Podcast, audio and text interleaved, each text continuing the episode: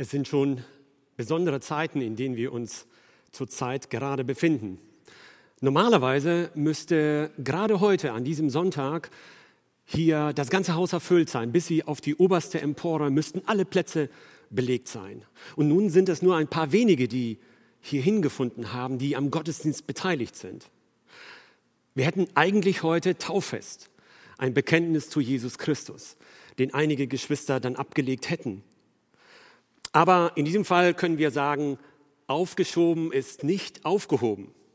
Dieses Bekenntnis wird später einmal aber auf jeden Fall folgen. Darauf freuen wir uns.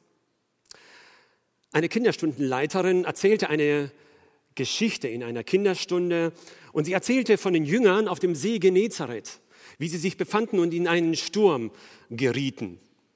Und dann stellt die Kinderstundenleiterin die Frage, was denkt ihr, Kinder, woran haben wohl die Jünger gedacht in dieser so ausweglosen Situation? Darauf meldet sich ein kleiner Junge und sagt, na hoffentlich Allianz versichert. Wow, sie hatte verschiedene Antworten auf dem Zettel, aber damit hatte sie nicht gerechnet. Nichts gegen diesen einprägsamen Werbeslogan dieser großen Versicherungsgesellschaft. Aber in dieser Lage, in dieser Lage Hilft da eine Versicherung? Am 18.03.2020 hielt unsere Bundeskanzlerin eine Ansprache an die Nation und sie sprach in einem Satz Folgendes. Besondere Situationen erfordern besondere Maßnahmen. Spätestens seit dieser Rede ist alles, was uns umgibt, alles, in dem wir uns befinden, ist alles einfach besonders. Alles ist im Wandel begriffen. Kaum einer konnte sich das vor ein paar Wochen vorstellen, was wir jetzt heute erleben. Die Verunsicherung ist nahezu greifbar. Viele Menschen bekommen gar Existenzängste. Wie wird es weitergehen mit meiner Gesundheit? Ich meine, es geht ja schließlich hier um die Frage krank oder gesund bleiben.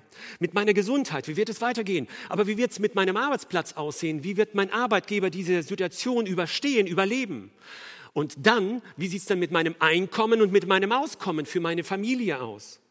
Manche bekommen gar Existenzängste. Und da merken wir, der Mensch braucht Sicherheit. Der Mensch braucht Sicherheit. Der Mensch braucht Kontinuität. Er braucht Verlässlichkeit. Und er braucht auf jeden Fall, denn wir sind alle sehr verletzlich, er braucht Geborgenheit. Schauen wir, Wohlstand und Gesundheit sind nicht konservierbar oder per Mausklick zu bestellen, dass es geliefert wird. Das Leben wird auch durch Lebensversicherungen nicht wirklich geschützt. Höchstens die Nachkommen, die das dann überstehen oder die das überleben und dann abgesichert sind. Die Familie. Die Aktienkurse, auf die sich viele Rentenversicherungen ähm, stützen, dass die Aktienkurse dementsprechend Vermögen aufbauen, nachher für das Rentenalter. Die Aktienkurse fallen, gerade jetzt eben, und fast ins Bodenlose. Die Technik und auch die Wissenschaft, auch die Wissenschaft hat ihre Grenzen. Das sehen wir jetzt in dieser Krise sehr deutlich. Ein kleines Virus legt fast die gesamte Welt lahm. Wie geht das? Mein Wunsch und Gebet heute Morgen ist, dass wir heute Morgen, egal wo wir zugeschaltet sind, ermutigt werden. Ermutigt werden in dieser Krise, in der wir uns befinden, ermutigt werden, weil wir wissen, wir sind nicht allein, weil wir wissen, Gott ist da, Gott sieht und Gott hilft. Meine Schwester Nelly sagte früher, und das auch bis kurz vor ihrem Tod, God is in control. Gott hat alles in seiner Hand. Es ist ihm nichts entglitten. Deshalb mein Thema heute Morgen, das ich folgendermaßen beschrieben habe, Geborgenheit in besonderen Zeiten. Geborgenheit in besonderen Zeiten. Wir lesen die ersten zwei Verse aus dem Psalm, den wir ja schon gehört haben. Wer unter dem Schirm des Höchsten sitzt und unter dem Schatten des Allmächtigen bleibt, der spricht zu dem Herrn, meine Zuversicht, meine Burg, mein Gott, auf den ich hoffe. Nun, der Verfasser dieses Psalms ist nicht genau zu definieren, ist nicht bekannt. Viele meinen, es könnte der Mann Gottes Moses sein, weil vieles in dem Psalm darauf hinweisen könnte, auf das Leben, das Mose äh, gelebt hat, die Dinge, die er erfahren hat. Wir wissen es aber nicht. Es ist aber auch nicht entscheidend, wer diesen Psalm geschrieben hat. Ich glaube schon auf jeden Fall von Gottes Geist inspiriert. Aber dieser Psalm ist sehr aktuell. Der Psalm ist sehr aktuell und hat große Parallelen zu der heutigen Zeit, zu dieser speziellen Situation, zu diesen besonderen Zeiten, in denen wir uns ja befinden. Zwar fliegen Pfeile heute nicht wirklich buchstäblich und äh, äh, sie fliegen nicht sichtbar vor uns und wir müssen uns davon nicht in Schutz nehmen, aber es gibt auch verbale Pfeile. Da denke ich nur, wenn man sich im Internet irgendwo in irgendeiner Social Media, ähm, in einem Raum irgendwo äußert im Internet, dann kann man ganz schnell einen Shitstorm auslösen, wo man wirklich überflutet wird von bösen Reaktionen. Jäger gibt es heute auch nicht, die mit der Schlinge unterwegs sind. Aber es gibt viele Menschen, die abhängig sind. Abhängig, weil sie gefangen sind durch die Schlinge eines Jägers, weil sie ähm, eingefangen wurden, zum Beispiel eben durch, eine, ähm, durch das Internet oder durch Drogen, in denen sie festgefangen sind. Der erste Punkt, den ich uns hier nennen möchte, ist, der Herr ist Schutz. Der Herr ist unser Schutz. Wir können uns auf ihn verlassen. Und gleich der erste Unterpunkt, seine Namen sind für uns eine riesige Ermutigung seine Namen eine Ermutigung für uns. Was meine ich damit? Nun, in diesen beiden ersten Versen wird ein Vierfaches an Namen verwendet. Die erste Bezeichnung für Gott lautet El der Höchste. Und das bedeutet, dass er die höchste Instanz ist, dass er der oberste Richter ist und dass er das letzte Wort hat, das gesprochen wird. Das allererste Mal in der Bibel wird dieses Wort gebraucht in 1. Mose 14, die Verse 18 bis 20. Dort geht es darum, dass Abraham gerade seinen ähm, Neffen Lot befreit, der gefangen genommen worden ist durch andere Stadtkönige, unter anderem ähm, des Königs von Sodom und Gomorra. Und er befreit seinen Neffen. Und dann kommt er zurück und er wird empfangen von dem Priester Melchisedek, der ein Priester des Höchsten, El Elyon, war. Das heißt, daraus können wir schließen, Gott, der Höchste, steht über allen anderen Königen und über allen anderen Göttern oder die sich für Gott halten. Auch das gab es ja in der Geschichte schon zuhauf. Die zweite Bezeichnung, die hier verwendet wird, ist El Shaddai. El Shaddai bedeutet der Allmächtige. Und dieser äh, Name Gottes wird gebraucht in 1. Mose 17. Dort wird Abraham ein Sohn verheißen, der Sohn der Verheißung, der kommen soll, Isaac.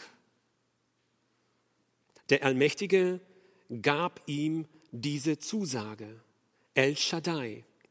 Die dritte Bezeichnung, die hier gebraucht wird, heißt oder lautet Elohim, der Mächtige, der Schöpfer Gott. Der, der alles geschaffen hat. Und hier wird eine Pluralform verwendet, Elohim. Und das bedeutet, es ist ein Hinweis, dass selbst in der Schöpfung die Dreieinigkeit Gottes zu Werke war. Und dieser allmächtige Gott, der Schöpfer der Welt, spricht hier. Die vierte Bezeichnung lautet Jahwe. Einfach nur Herr. Oder auch der Ewige der Unvergängliche, Jahwe. Dieser Name wurde im Volk Israel, ich glaube bis heute, kaum verwendet, aus Respekt vor dieser, ähm, aus äh, Respekt vor dieser Majestät, die dahinter steht, wurde dieser Name eigentlich nicht verwendet. Meistens wird El Shaddai oder Elohim verwendet, aber nicht Jahwe, der Ewige, der Unveränderliche. Der ist derjenige, der hier spricht. Dieser Gott, der Höchste, der Allmächtige, der Schöpfer der Welt, der Ewige, spricht zu uns und möchte uns ermutigen, hier in diesem Psalm 91. Als zweites stelle ich fest, der Schutz Gottes, den er uns bietet, ist umfassend. Hier heißt es ja, wer unter dem Schirm des Höchsten sitzt und unter dem Schatten, also umfassend, beschützt, beschirmt. Es ist sehr illustrativ, wie das hier formuliert ist. Jeder kann sich einen Schirm vorstellen. Ich habe jetzt keinen mitgebracht, aber passend wäre es ja heute eigentlich. Ähm, aber jeder weiß, was unter einem Schirm zu verstehen ist, auch unter einem Schatten. Später in den folgenden Versen wird auch noch die Burg erwähnt oder die Flügel eines Adlers. Wer unter dem Schirm des Höchsten sitzt, der ist im Wortspiel zu sagen beschirmt. Heute würde man sagen, der ist beschützt, der ist sicher, der ist safe. Es gibt Regenschirme, es gibt Sonnenschirme, es gibt auch für Länder und für Banken gibt es auch Rettungsschirme, zum Beispiel den ESM. Vor zehn Jahren ist die Welt ja schon mal fast untergegangen und da gab es diesen Rettungsschirm für den Euro. Wir haben es überstanden. Dann spricht äh, der Verfasser hier, wer unter dem Schatten des Allmächtigen bleibt. Wer unter dem Schatten El Shaddais bleibt, der ist sicher, denn er ist in der Nähe, im Aktionsradius, könnte man sagen, im Aktionsradius Gottes. Er ist ganz nah dran an Gott. Ein Beispiel, das ich mal gelesen habe, ganz interessant oder eher witzig. Ein Mann wollte es versuchen, seinen Schatten loszuwerden. Das tat er auf verschiedene Art und Weise. Er versuchte wegzulaufen, aber der Schatten war schneller oder genauso schnell wie er. Also als er stehen blieb, war der da. Er versuchte den Schatten zu überspringen. Als er gelandet ist, da war der Schatten auch wieder da. Er ähm, hatte eine andere Idee. Er versuchte ihn abzuschütteln. Er ähm, warf sich auf den Boden und drehte sich und dachte, vielleicht könnte er ihn damit irgendwie überlisten. Leider war auch dieser Versuch vergeblich.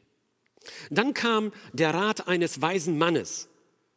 Der sagte zu ihm, das ist doch ganz einfach, deinen Schatten loszuwerden, das ist doch ganz einfach. Wie denn? Er sagte ihm, stell dich einfach in den Schatten eines starken, großen Baumes. Dann ist dein Schatten weg. In einem Wortspiel zu sagen, dann ist dein Schatten in Schatten gestellt. Stell dich einfach nur in den Schatten eines starken Baumes. Umfassender Schutz gibt es nur in der Gegenwart des starken Gottes. Das ist entscheidend. Und wir sind nicht allein. Und das ist die Ermutigung heute Morgen. Wir sind nicht allein. Wir sind in dem Schatten des Allmächtigen, in dem Schatten El Shaddais. Dann heißt es hier weiter in den nächsten Versen, eine Burg ist ein sicherer Ort. Da geht es um die Burg in Vers 2 mein, äh, der spricht zu dem Herrn, meine Zuversicht, meine Burg, mein Gott, auf den ich hoffe. Ein Burg, eine Burg ist ein sicherer Ort, auf einem, auf einem Berge gebaut, vielleicht ein Burggraben noch drumherum. Es ist die letzte Zuflucht vor Feinden, die angreifen. Im Mittelalter mussten die Bauern ja Steuern zahlen, wie wir heute ja auch. Also die Arbeitnehmer müssen Steuern zahlen und das ist auch gut so. Sie zahlten ihre Steuern an den Fürsten des Landes. Auf der anderen Seite hatte der Fürst aber auch eine Verantwortung. Er musste die Sicherheit im Krieg für die Bauern garantieren. Das heißt, die Tore der Burg wurden geöffnet. Wenn Feinde ankamen, wurden die Tore geöffnet und das Volk, die Bauern durften in die Burg, in den Schutzraum der Burg hinein. Sie wurden dort aufgenommen und sie fanden Geborgenheit. Welch ein schönes Bild für das, was wir bei Gott erleben dürfen. Und dann heißt es hier, unter seinen Flügeln, in Vers 4, unter seinen Flügeln sind wir sicher. Stellen wir uns das Bild eines Adlers vor, dessen, der mit seinen Flügeln seine Kleinen beschützt. Würde sich da einer von uns in seine Nähe trauen? Doch wohl kaum. Auf dem Ölberg in Jerusalem gibt es eine Kirche, eine kleine Kapelle, genannt die Tränenkirche. Warum Tränenkirche? Nun, weil Jesus an der Stelle in der Nähe von Bethphage, so heißt es in der Schrift, dass er dort stehen blieb, auf die Altstadt Jerusalems sah, also auf das damalige Jerusalem und auf den Tempelplatz, dort wo der Tempel damals stand, und er weinte über sie. Deshalb die Tränenkirche. Und in dieser Tränenkirche sehen wir dieses Bild, das jetzt eingeblendet ist. Das Bild der Henne und ihrer Küken. Und Jesus spricht in Matthäus 23, Vers 37, wie oft habe ich deine Kinder versammeln wollen, wie eine Henne ihre Küken versammelt unter ihre Flügeln. Und ihr habt nicht gewollt. Ein ganzheitliches Beschützen ist hiermit gemeint. Die Stadt Jerusalem hatte es abgelehnt. Jesus weinte wohl deshalb, weil er wusste, was auf Jerusalem alles zukommen würde. Im Jahre 70 nach Christus unter Titus, dem römischen Feldherrn, wird Jerusalem zerstört. Kein Stein bleibt nahezu auf dem anderen. Sie hatten die Geborgenheit durch Jesus abgelehnt. Ein weiterer Aspekt, seine Nähe ist entscheidend. Der Schutz ist garantiert, seine Nähe ist aber entscheidend. Und an dieser Stelle dürfen wir einfach ganz relaxed uns entspannen und dürfen sagen, es ist keine Eigenleistung erforderlich. Du musst nichts hinzutun. Du musst nichts Besonderes leisten. Hier heißt es, wer unter dem Schirm des Höchsten sitzt. In der Elberfelder heißt es, wer wohnt. Das heißt, dauerhaft in seiner Nähe bleibt. Und dann heißt es, wer in, im Schatten des Allmächtigen bleibt. Eigentlich durchweg passive Tätigkeiten, die hier angesprochen werden kein Action. Wir müssen nichts leisten, sondern wir dürfen einfach nur sitzen und bleiben. Nicht sitzen bleiben, sondern sitzen und bleiben. In der Elberfelder heißt es so schön, und da wird der ganze Gedanke nochmal von einer anderen Seite beleuchtet, wer im Schutz des Höchsten wohnt, der bleibt im Schatten des Allmächtigen und somit im Schutzbereich, im Aktionsradius Gottes. Der Schatten ist ja immer gekoppelt an eine Person, an ein Objekt. Wer in eines anderen Schatten ist, der ist ihm ganz nahe. In Zeiten von Social Distancing ist das jetzt gar nicht gewollt. Wir müssen also ganz weite Entfernungen voneinander halten, Abstand halten. Wir dürfen gar nicht nah aneinander sein. Das heißt, wir dürften gar nicht im Schatten eines anderen Menschen stehen. Aber im Schatten Gottes darfst du stehen, sollst du stehen, da musst du stehen, um sicher zu sein. Wer im Schatten des Allmächtigen bleibt, der spricht zu dem Herrn, meine Zuversicht, meine Burg, mein Gott, auf den ich hoffe. Darauf kommt es an, in der Nähe Gottes zu bleiben. Die Nähe Gottes, die Beziehung zu ihm. Es ist nicht nur die Nähe, die einmalige Nähe, sondern es ist eine Beziehung, die hier gemeint ist, auf die es ankommt dann werden wir auch sicher vor Feinden sein. Ich erinnere mich, als ich ein kleiner Junge war, ich weiß nicht, fünf oder sechs Jahre vielleicht, wir sind ja, ich bin ja mit acht Jahren hier nach Deutschland gekommen, also als wir damals noch in Russland, in der UdSSR damals gewohnt haben, da waren wir mit den Eltern abends unterwegs. Im Winter, ähm, in Wintertagen war es sehr, sehr früh dunkel. Und ähm, dann waren wir halt bei Verwandten und auf dem Rückweg, dann hatten meine Eltern natürlich Taschenlampen dabei. Und sie leuchteten den Weg aus und man musste noch durch ein kleines Waldstück gehen und sie leuchteten den Weg aus und es war alles okay. Papa war ja da. Aber auf einmal kam von vorne jemand uns entgegen. Und der war natürlich auch verunsichert, dunkel und man weiß ja nicht, welche Gestalten auf einen zukommen. Der machte natürlich auch seine Taschenlampe an und äh, ja, äh, schien uns in die Augen damit. Und das war schon ein komisches Gefühl für einen kleinen Jungen. Und auf einmal, ohne dass ich es gemerkt habe, ganz intuitiv, war ich auf einmal hinter meinem Vater. Das ist das, was wir auf Gott übertragen können. In schweren Zeiten kommt es darauf an, dass wir ganz nah dran sind an unserem großen Papa oder an unserem Gott, dem Höchsten. Der zweite Punkt. Der Herr ist Rettung.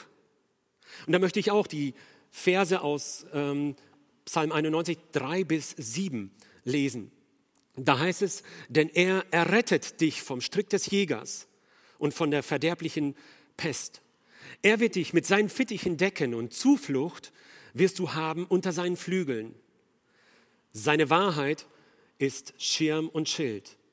Dass du nicht erschrecken musst vor den Grauen der Nacht, vor den Pfeilen, die des Tages fliegen, vor der Pest, die im, im Finstern schleicht, vor der Seuche, die am Mittag Verderben bringt. Wenn auch tausend fallen zu deiner Seite und zehntausend zu deiner Rechten, so wird es dich doch nicht treffen. Ja, du wirst es mit eigenen Augen sehen und schauen, wie den Gottlosen vergolten wird. Der Herr ist Rettung. Und wenn wir genau zugehört haben, diese, diese Formulierung, Gott ist Rettung, Jahwe ist Rettung, das ist die Bedeutung des Namens Jesus. Als Jesus verheißen wurde, seinem Stiefvater, seinem, seinem Pflegevater Josef, da sagte der Engel, und du sollst ihm den Namen Jesus geben, denn er wird sein Volk retten von ihren Sünden. Das heißt, Jahwe ist Rettung, bedeutet Jesus. Und das ist tatsächlich, das trifft zu. Merken wir, Verse 5 bis 7 stellen eine Steigerung der Bedrohung dar, eine Eskalation der Bedrohung. Da heißt es zuerst einmal von einer Gefahr, von Ängsten, nun, die sind noch nicht akut, das ist ja nur eine Angst, die ich in mir habe. Von Grauen der Nacht, da steht mir noch niemand gegenüber. Aber das geht hin bis zu Todesangst. Pest, die im Finstern schleicht. Und dann geht es darum, dass Menschen fallen, zur Linken und zur Rechten. Zehntausend. Da geht es also um Krieg, um Terror. Die Gefahr eskaliert von Ängsten bis zu, Todesangst. Äh, bis zu Todesangst. Und da an der Stelle, da fühle ich mich so ein Stück weit daran erinnert, was wir jetzt gerade immer in den Nachrichten hören oder sehen. Der Sensationsjournalismus. Es heißt ja, Bad News are Good News. Schlechte Nachrichten verkaufen sich besser. Also was alles geht, wird in die Fernsehsendungen gepackt, damit das Volk auch richtig gut verunsichert ist. Sorry, wenn ich das mal so deutlich sage, aber ich glaube nicht, dass alles, was da kommt, wirklich zur Information des Volkes dient sondern man macht einen riesen Hype daraus, obwohl die Gefahr natürlich real ist und da ist, das ist keine Frage. Aber hier merken wir in dem Text, wie es eine Steigerung der Bedrohung gibt, der Dramatik, der Hysterie. Und genauso ist es heute in unserer Zeit. Der Herr ist aber Rettung, so heißt ja dieser Punkt. Der Herr ist Rettung A vom Strick des Jägers. Und der Jäger ist sicherlich der Teufel. Und hier sehen wir, der Strick des Jägers führt in die Abhängigkeit, in die Gebundenheit, vielleicht des Okkultismus oder irgendeiner Sucht. Auf jeden Fall führt die Gebundenheit in eine Sünde hinein und letzten Endes, wenn wir nicht Gott zu Hilfe holen, wenn wir nicht um Gottes Beistand bitten, führt es zum Tod so ein zutreffendes Bild, das hier verwendet wird, das die Taktik des Jägers so deutlich macht. Die Taktik des Jägers ist eine ganz einfache. Einfangen, dann heranziehen, vielleicht zwischendurch mal ein bisschen wieder gehen lassen, ein bisschen den, den, das Seil lockerer lassen, damit der andere das Gefühl hat, er sei frei.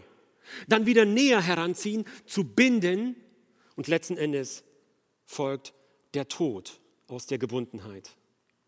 Wir wurden als Brüder einmal zu einem Menschen äh, gerufen, der eine okkulte Belastung hatte.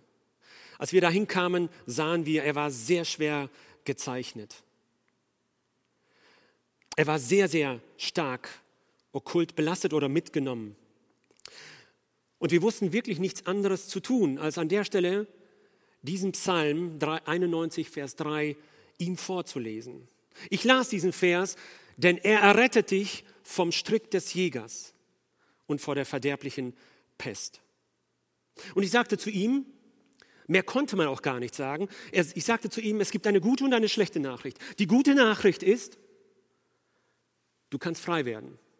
Die in Anführungsstrichen schlechte, es ist gar keine schlechte Nachricht, die in Anführungsstrichen schlechte Nachricht ist, du musst es selbst wollen. Du musst die Entscheidung treffen. Aber wenn du sie triffst, kannst du frei werden. Gott ist ein Gebet von dir entfernt. Und heute, Und das sage ich zu Ehre dieses Retters, der frei machen kann. Und er alleine hat diese Person frei gemacht. Heute ist diese Person ein freies und frohes Kind Gottes. Gott rettet, Gott macht frei.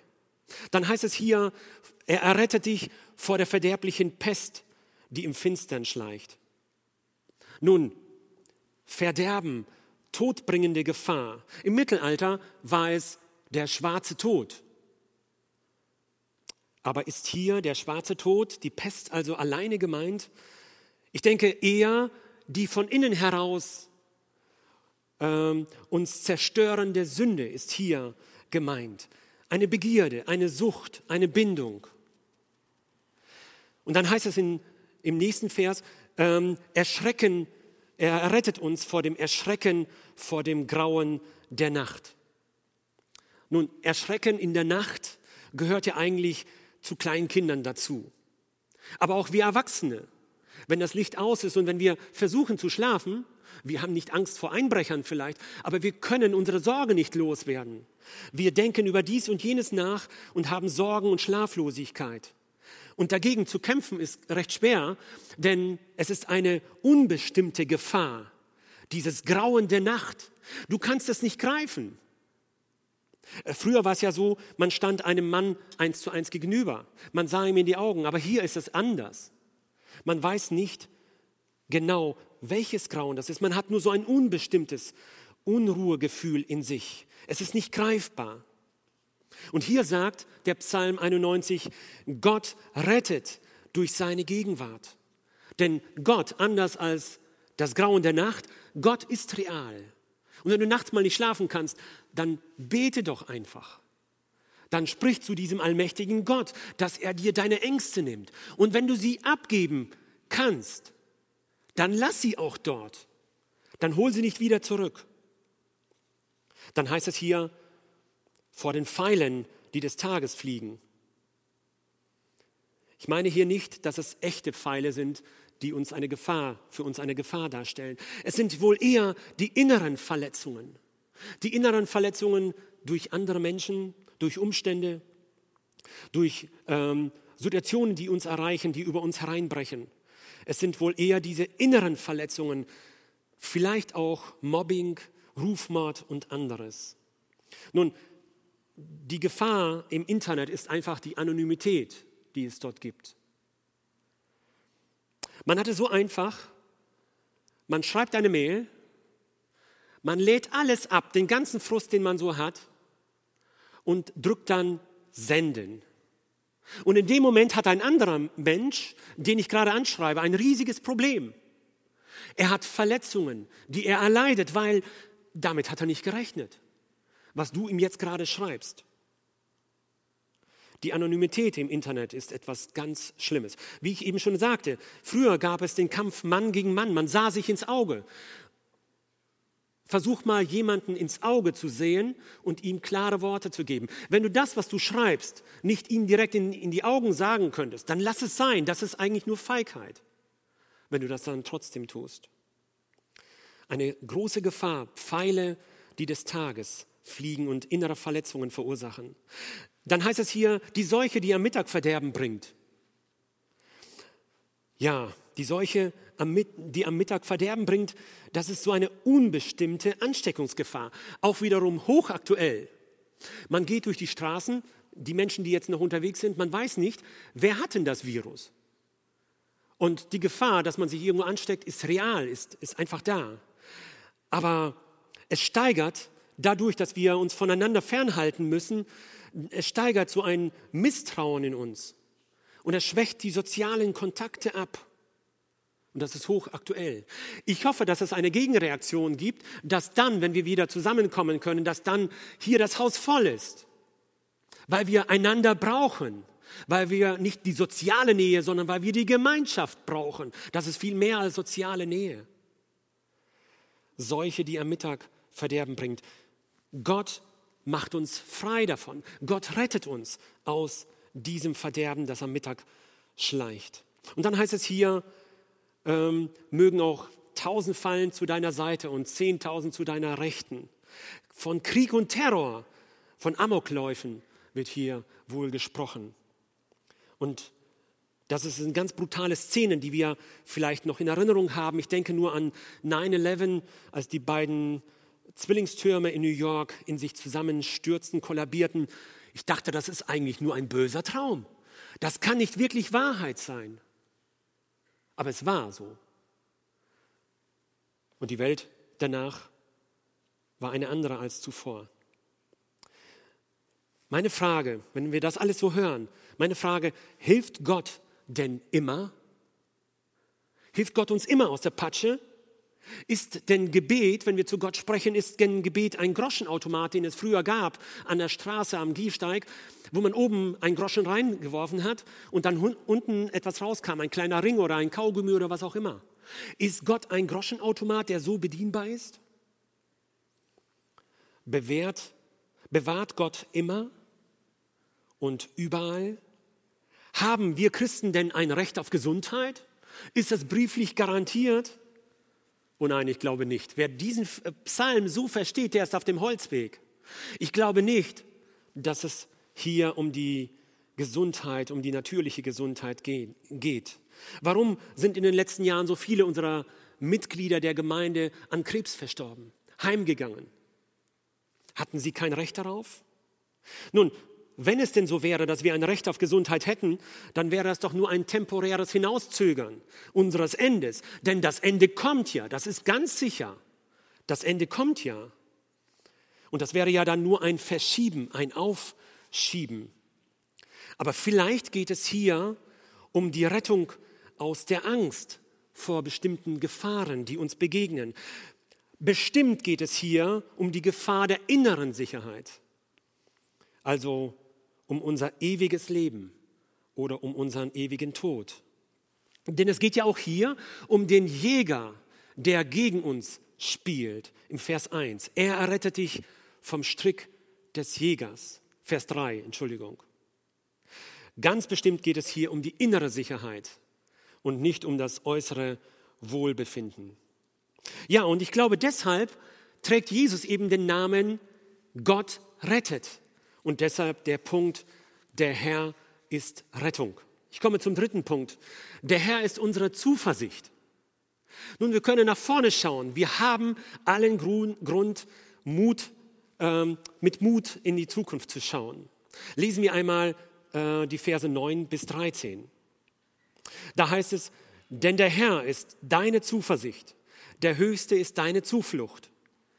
Es wird dir kein Übel begegnen und keine Plage wird sich deinem Hause nahen. Denn er hat seinen Engeln befohlen, dass sie dich behüten auf allen deinen Wegen, dass sie dich auf Händen tragen und du deinen Fuß nicht an einen Stein stoßest. Über Löwen und Ottern wirst du gehen und junge Löwen und Drachen niedertreten. Boah, was sind das für starke Worte? Das sind Worte, die uns Mut machen. Das sind Zusagen des Höchsten. Corrie Bohm sagte einmal, Mut, Mut ist Angst, die gebetet hat. Dass wir alle Angst haben, auch in diese, diesen Zeiten, in dieser Krise, dass wir verunsichert sind, das ist ganz normal. Aber Mut ist Angst, die gebetet hat. Aus Angst wird Mut, wenn Gott ins Spiel kommt. Und der ist hier im Spiel.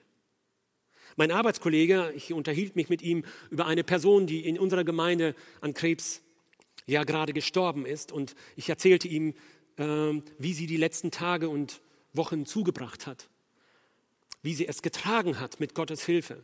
Dann sagte er zu mir, ja, ich glaube schon, dass ihr in schwierigen Zeiten besser dran seid. Ich glaube schon, dass ihr besser dran seid. Nun, wir sind besser dran, weil wir näher dran sind. Das ist der entscheidende Punkt.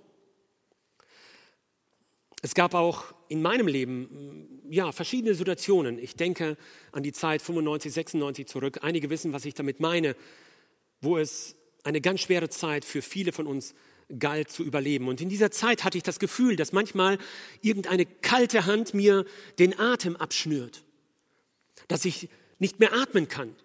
Ich hatte fast Panik manchmal. Und so gab es dann einen Tag, an dem ich an meinem Schreibtisch saß, auf Arbeit. Und natürlich zwischendurch kamen immer wieder diese Gedanken meiner ausweglosen Lage.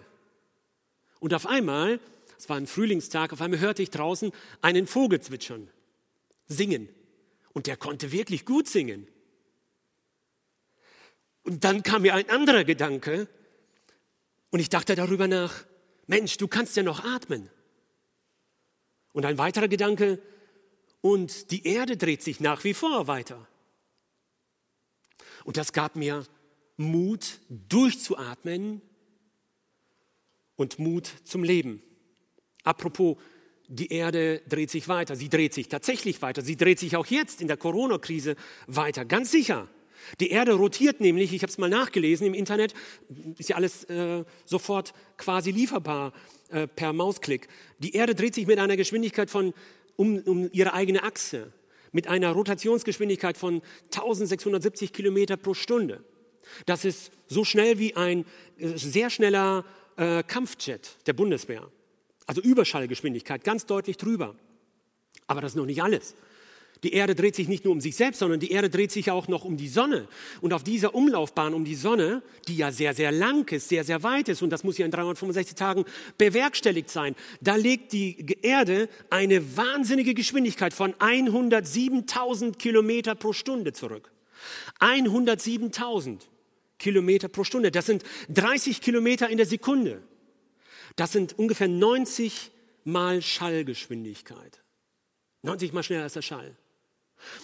Also wenn du mit deinem Fahrrad 20 oder 25 km/h fährst, sieht man manchmal aus wie ein wild gewordener Wischmopp, weil der Wind einem das Haar zerzaust.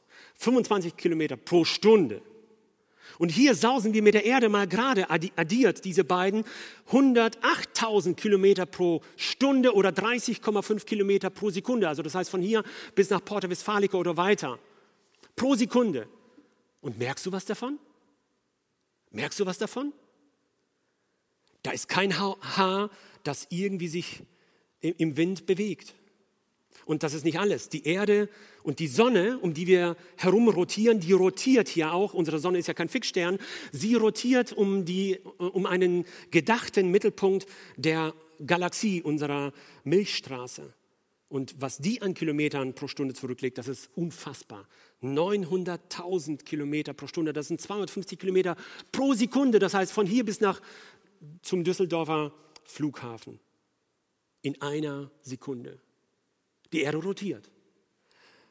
Sie dreht sich und sie dreht sich ziemlich konstant. Sie dreht sich seit einigen tausend Jahren ziemlich konstant. Und ich sage euch, sie wird sich auch noch ein paar weitere Jahre drehen, auch nach der Corona-Krise. Sie wird sich weiter drehen. Ich komme zu dem ersten Unterpunkt in diesem Punkt. Der Herr ist unsere Zuversicht. Die Zuversicht erwächst aus der Nähe zu Gott. In Vers 9, der zweite Teil, da heißt es ja, der Höchste ist deine Zuflucht. Und hier möchte ich das mal illustrieren mit einer Burganlage. Die Burganlage hat ja, wie ich eben schon erwähnt habe, einen, äh, einen ähm, äh, eine Mauer, die sie umgibt, vielleicht ein Burggraben, aber da, darüber hinaus hat sie auch noch für euch sichtbar einen Bergfried oder einen Burgfried, weil Burgen ja auf den Bergen standen. Der Burgfried, das war ein unbewohnter Wehrturm. Das war die letzte Zuflucht wenn die äußeren Mauern gefallen waren, die letzte Bastion vor dem Feind, und sie war auch gut zu verteidigen, diese Bastion, die letzte Bastion war der Burgfried. Wer dort hineinkam, der war zunächst einmal sicher. Nun, es war nicht uneinnehmbar, dieser Burgfried, aber es war schon recht schwer, da hineinzukommen. Unser Burgfried ist El Shaddai, ist Elohim, ist El Elyon, ist Jahwe, der Ewige. Er ist unsere Zuversicht. Aus ihm schöpfen wir die Kraft. Peter Hane sagte einmal, wer von Gott gehalten wird, der hängt nicht durch. Mit anderen Worten, der kann mutig nach vorne schauen. Der hat nämlich eine Zuflucht. Das macht Mut. Gott hat Mittel und Wege. Nicht yes, we can, but yes, he can. Das muss man an dieser Stelle sagen. Gott hat Mittel und Wege. Sein Wort zählt, seine Zusage gilt. Und das sehen wir ganz deutlich auch in Vers 10. Und hier heißt es dann auch, er greift übernatürlich ein. Da heißt es, denn er hat seinen Engeln befohlen über dir. Er greift übernatürlich ein. El Shaddai, Elohim, für ihn ist das doch kein Problem, übernatürlich einzugreifen. Für den Schöpfer Gott ist es doch kein Problem, seine Diener zu senden. Das macht er noch nicht einmal selber. Jetzt sagt man vielleicht, okay, Engel, ja, diese mit, mit den Flügelchen oder so. Nein, ich glaube, dass Engel nicht nur mit Flügeln unterwegs sind. Ich glaube, wir sind vielleicht schon Engeln begegnet, das, wo wir es gar nicht wussten. So ähnlich wie bei den drei Männern, äh, die zu Abraham kamen in sein Zelt. Sie waren als normale Menschen zu sehen. Ich glaube, es sind einfach dienstbare Geister, es sind Diener Gottes in welcher, in welcher Form, körperlichen Form auch immer. Sie haben einen Befehl und den befolgen sie. Und das tun sie auch. Interessant ist, dass dieser Abschnitt, gerade wo es um die Engel geht, die uns behüten sollen, weil Gott Mittel und Wege hat, dass dieser Abschnitt vom Teufel bei der Versuchung Jesu zitiert wird. Er führt ihn auf die Zinne des Tempels und sagt ihm, du kannst dich hinunterstürzen. Denn, und dann zitiert er Psalm 91, interessant, hochinteressant, denn der Teufel kennt die Bibel. Wisst ihr, was noch schöner ist? Der kennt sie nicht nur, sondern der glaubt ja auch. Denn sonst würde er es ja nicht sagen. Der weiß ganz genau, dass Gott zu seinem Wort steht. Ist das nicht wunderbar? Paul Gerhard, der sehr viel Leid erlebte in seinem Leben, in seiner Familie, er schrieb ja das sehr, sehr bekannte evangelische Kirchenlied, Befiehl du deine Wege und was dein Herz kränkt, der allertreuesten Pflege des, der den Himmel lenkt. In Vers 5, da heißt es, und das passt sehr gut hier hinein, und obgleich alle Teufel hier wollten widerstehen, so wird doch ohne Zweifel Gott nicht zurückgehen. Was er sich vorgenommen und was er haben will, das muss doch endlich kommen zu seinem Zweck und Ziel. Gott behält am Ende Recht. Viele Christen können das bezeugen. Sie können von übernatürlichen Eingriffen berichten, wie Gott in ihr Leben eingegriffen hat, Heilung geschenkt hat. Ich weiß von einer Frau, die mir erzählt hat, dass sie es nicht geglaubt hätte, hätte sie nicht die eigenen äh, Bilder vorher gesehen und nachher. Der Tumor war weg. Und sie konnte es nicht fassen, die Ärzte konnten es nicht fassen. Das gibt es. Davon könnten viele berichten. Auch in meinem Leben habe ich viel übernatürliches Eingreifen Gottes erlebt. Das müssen wir jetzt nicht hier erörtern. Aber ein Gedanke, den ich hatte bei der Vorbereitung ist, vielleicht ist das eine gute Hausaufgabe für euch. Erzählt doch mal einander, wenn ihr am Mittagstisch sitzt, in der Familie, das ist ja auch eine gute Zeit, in der Familie zusammenzukommen. Erzählt euch doch mal eure Erfahrungen, wie Gott eingegriffen hat in deinem Leben. Und ich würde ganz gerne dann Mäuschen spielen bei euch, um zuzuhören, was Gott so alles getan hat in deinem Leben. Aber wir denken vielleicht nur immer an die großen Dinge und Wunder. Manfred Siebald spricht von anderen kleinen Wundern, die uns gar nicht auffallen. Er sagt, für jeden Unfall, vor dem du mich bewahrt hast, für alles Leiden, das du mir noch erspart hast, für die Gefahren, die ich niemals erkannte, weil du sie von mir nahmst, bevor ich sie noch ahnte. Für jeden Zweifel, der nicht in Verzweiflung führte, und auch für jeden, den ich gar nicht erst verspürte, für jede Lüge endlich, die ich nicht erst glaubte, weil deine Wahrheit mir den klaren Blick erlaubte. Heute danke ich dir für die unsichtbaren Freuden.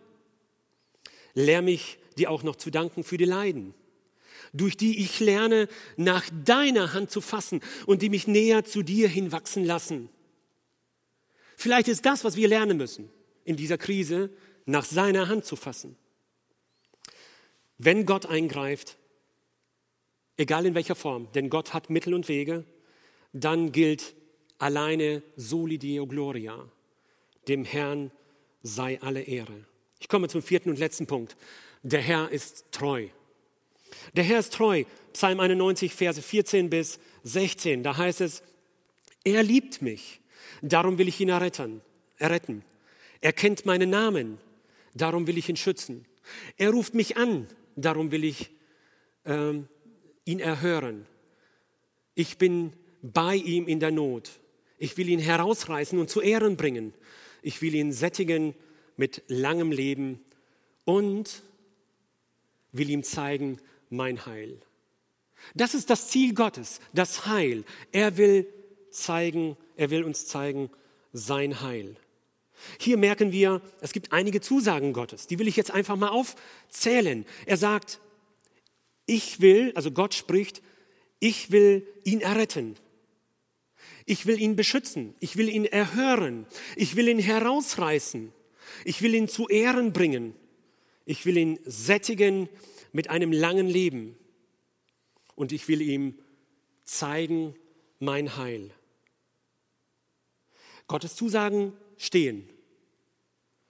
Wie ist es mit seinen Erwartungen an uns? Er schreibt hier, der Psalmist schreibt hier, er liebt mich, darum will ich ihn erretten. Er kennt mich, er kennt meinen Namen, darum will ich ihn schützen. Er ruft mich an, darum will ich ihn erhören. Man könnte es auch in umgekehrter Reihenfolge sagen, er ruft mich an. Ob irgendwann in der Vergangenheit oder ob du ihn heute das erste Mal persönlich anrufst, er ruft mich an. Deshalb will ich ihn erhören. Er kennt meinen Namen. Und wenn du Gott kennengelernt hast, dann bist du sein Kind. Dann kennst du seinen Namen. Und dann wirst du ihn lieben lernen, wie es hier heißt. Er liebt mich, darum will ich ihn erhören. Liebe Geschwister, liebe Freunde, Gott ist erfahrbar. Er möchte eine enge Beziehung zu uns haben. Und interessanterweise sind, ist dieser letzte Punkt, die Verse, die ich gerade gelesen habe, ist die Voraussetzung, die Begründung für die vorhergehenden. Denn sie sind die Motivation, warum Gott so handelt, wie er handelt. In den Vereinigten Staaten gibt es immer ein, jedes Jahr ein Prayers Breakfast, also ein Gebetsfrühstück mit hohen namhaften Politikern. Unter anderem war früher ähm, der Evangelist Billy Graham immer eigentlich dabei. Er hatte ja zig amerikanische Präsidenten erlebt und überlebt. Jetzt im Alter von 99 Jahren ist er vor kurzem heimgegangen. Und er wurde einmal von einem namhaften Politiker gefragt, Herr Graham, Mr. Graham, sind Sie ein Optimist oder ein Pessimist? Daraufhin ganz spontan Billy Graham, ich bin ein Optimist. Warum denn? die zweite Antwort, Frage. Und er antwortete, ich kenne die letzten Seiten der Bibel. Nun, Billy Graham kannte nicht nur die letzten Seiten der Bibel, aber er weiß, wie es ausgeht. Und darauf ist es ja, darauf kommt es ja letzten Endes an.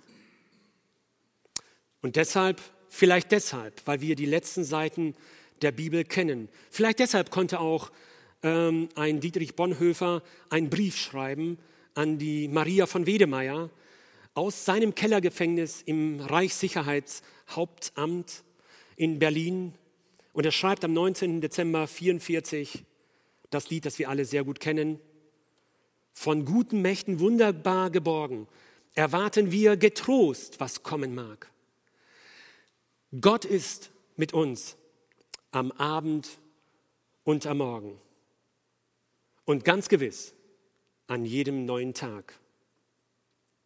Und das ist so sicher, das sage ich mit einem Augenzwinkern, wie das Amen in der Kirche. Heute sind nicht so viele, die das Amen sprechen können. Es ist sicherer als das Amen in der Kirche, weil Gott dahinter steht und Gott seinen Schutz und seine Geborgenheit garantiert. Ich wünsche uns Gottes Segen beim Nachdenken, Geborgenheit in besonderen Zeiten. Das wünsche ich uns. Amen.